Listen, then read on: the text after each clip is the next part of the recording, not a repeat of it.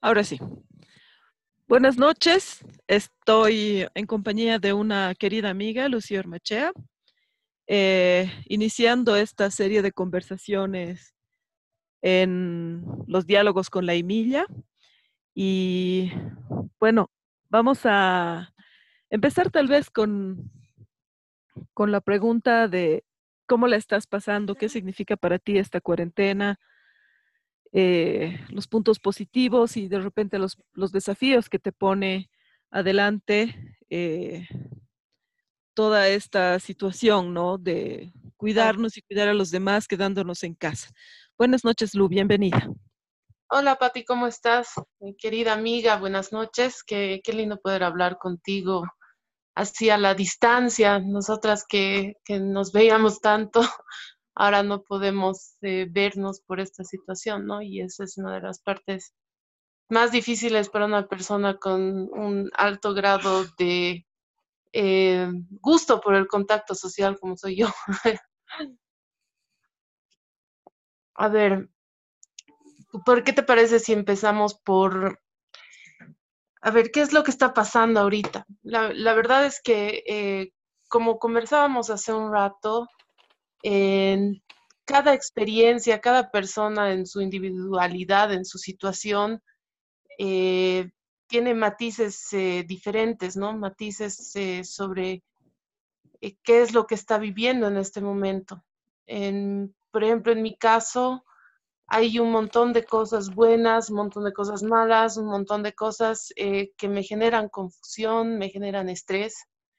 Em, y sobre todo también eh, me genera estrés el bombardeo de noticias, ¿no?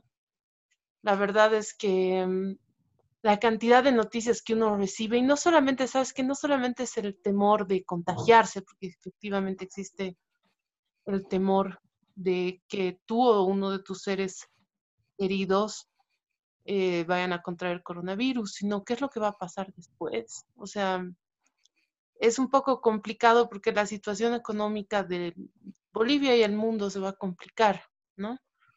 Habemos un buen grupo de gente que estamos desempleados eh, desde antes del tema del coronavirus y cuántos miles se van a quedar desempleados después. Entonces, a mí me angustia particularmente lo que se viene después de retornar, entre comillas, a la normalidad. Em, por otro lado, bueno, ese es un, tema, digamos, personal que a mí me tiene conflictuada, ah, porque si antes era difícil conseguir trabajo, después va a ser, va a ser bien difícil, ¿no? Em, tengo la suerte de haber ahorrado un poco en mi vida como para poder costear la comida, ¿no? Pero no creo que sea el privilegio de todo el mundo haber tenido una cierta capacidad de ahorro. Em, por otro lado, desde el punto de vista, ese es el punto de vista confuso, porque el futuro es algo que no es tangible en este momento y que es pura especulación, ¿no?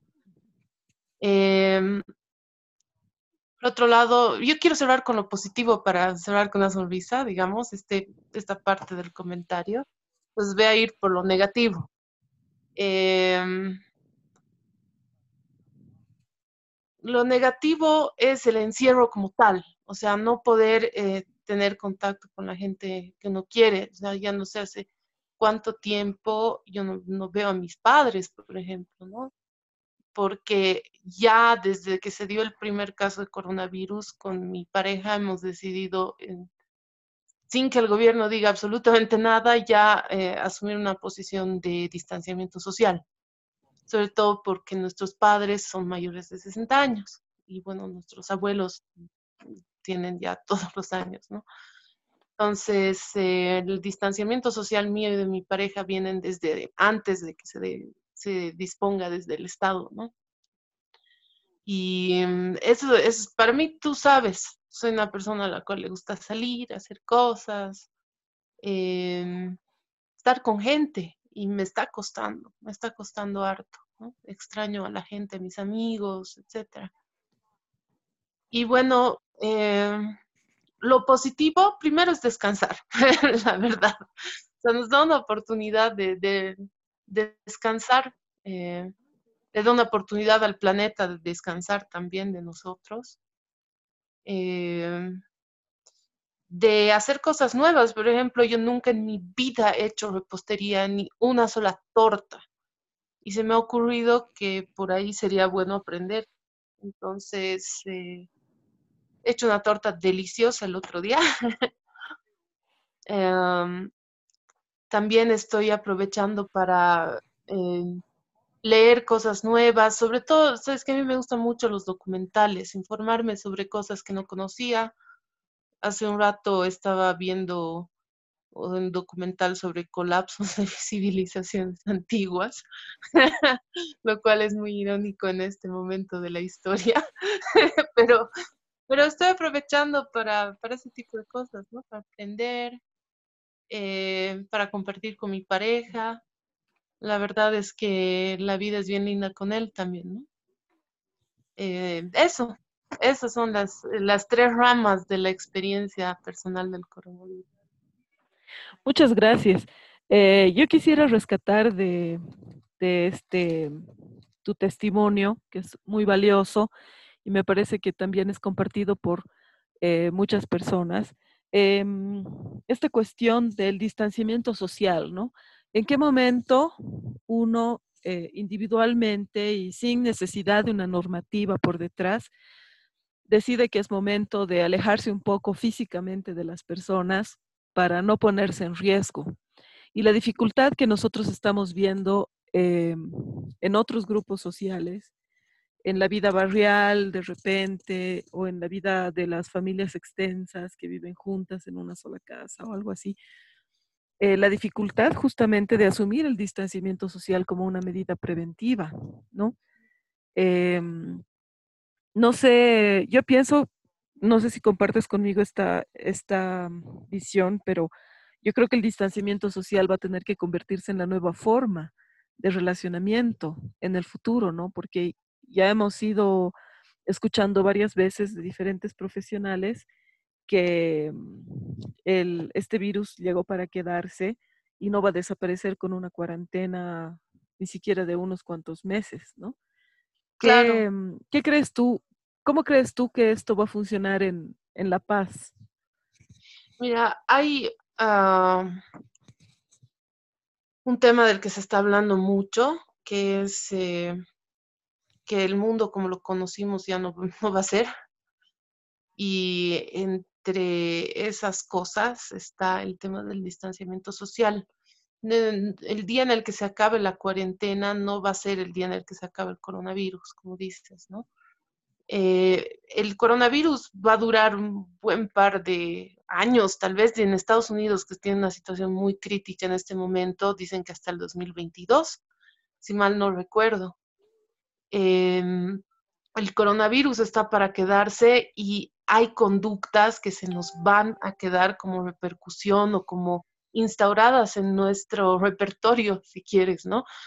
Eh, por ejemplo, el tema de desinfectar todo, el distanciamiento social, lavarnos las manos los 20 segundos, todo lo que se nos ha instaurado eh, o metido en el chip eh, en esta época se va a quedar, se va a quedar en nuestras conductas, ¿no? yo creo que el tema del distanciamiento social es nomás la solución o paliativa tal vez, ¿no? para que el impacto no sea tan fuerte. ¿Por qué? Porque la idea es no contagiarnos todos al mismo tiempo. Si bien esto llegó para quedarse, eh, lo que no queremos es que todos estemos enfermos y no nos puedan atender. Entonces va a ser un proceso largo, confuso, eh, donde vamos a tener que modificar nuestras conductas, nuestras costumbres. Y mm, eso, no solamente el virus, sino que las costumbres llegaron para quedarse, el cambio llegó para quedarse. Y justamente, eh, para terminar este breve encuentro, que yo agradezco mucho porque la verdad es que eh, te extrañaba mucho también. Eh, yo, quisiera preguntarte, ¿qué viene después? ¿Cómo tú nos has abierto un poquito la experiencia individual y nos dices, yo siento angustia, ¿no? Eh, ¿Qué viene después? ¿Cómo tú individualmente has pensado afrontar este difícil momento eh, para regresar a tu vida cotidiana? Me imagino que para empezar, eh, la lucha de ingresar nuevamente al mercado laboral, que todos sabemos que va a estar más complicado que antes de la cuarentena. Pero desde el punto de vista emocional, eh, ¿qué has pensado eh, hacer para volver a, ponerte en pie y seguir avanzando? Bueno, eh, en este momento de confusión obviamente se han disparado varias eh, ideas en mi cabeza, ¿no? Dado, dada, digamos, mi personalidad como tal, eh, tiende un poco hacia la tragedia, ¿no? En el sentido emocional, o sea, eh, lo veo todo muy negro a futuro, cuando en realidad tal vez no, no tendría por qué ser tan negro, ¿no? Entonces me, me debato entre la tragedia y la esperanza, si quieres, en que eh, llegado el momento de volver a una pseudo normalidad o lo más cercano a la normalidad o la nueva normalidad, eh, he pensado, bueno, para empezar, recurrir a, a, mis seres queridos en el último y peor de los casos, por supuesto, ¿no?